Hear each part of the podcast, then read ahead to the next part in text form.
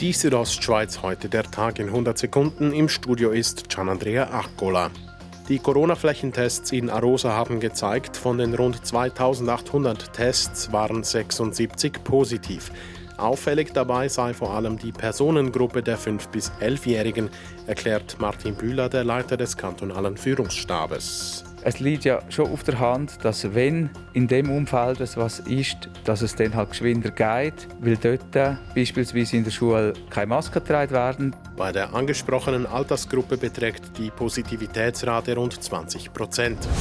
Der Churer Großrat André Perl ist der einzige Kandidat, der sich als neuer Parteipräsident der Bündner SP zur Verfügung stellt.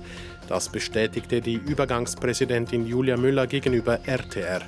Die Wahl des neuen Präsidenten findet beim außerordentlichen Parteitag vom 20. Februar statt. In der Schweiz und in Liechtenstein sind dem Bundesamt für Gesundheit am Montag innerhalb von 72 Stunden 3775 neue Coronavirus-Ansteckungen gemeldet worden. Gleichzeitig registrierte das Bundesamt für Gesundheit 78 neue Todesfälle und 161 Spitaleinweisungen.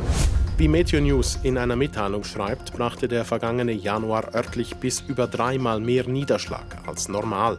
So auch im Kanton Graubünden, wie Roger Perret von Meteo News sagt, beispielsweise in Chur. Wir haben in Chur mal über halb Meter Neuschnee gehabt, 70 cm ungefähr sind es gesehen. Das ist äh, noch an den absoluten Neuschneerekord, den wir je gemessen haben für Januar.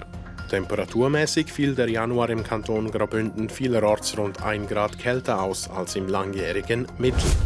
Die Südostschweiz heute der Tag in 100 Sekunden, auch als Podcast erhältlich.